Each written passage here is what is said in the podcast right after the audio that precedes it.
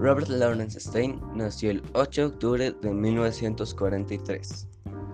Es un escritor estadounidense de novelas de terror para jóvenes.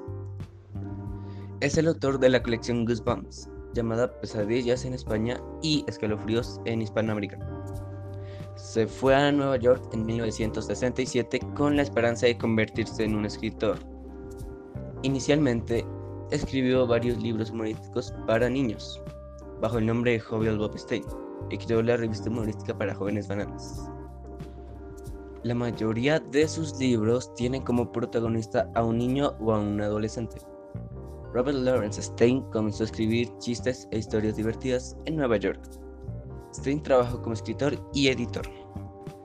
En la historia que estoy leyendo, eh, pues trata de Carly Beth, que es una chica muy miedosa y en la escuela la asustan con frecuencia.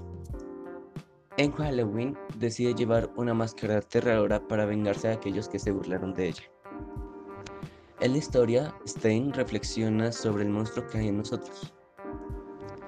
La protagonista de la novela debe luchar contra su propia maldad, evitarse convertirse en algo o igual o incluso peor que sus este, bullings.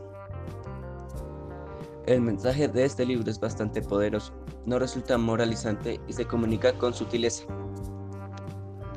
Esta historia se convirtió en un clásico infantil y en una de esas entregas de escalofríos más queridas por los fans.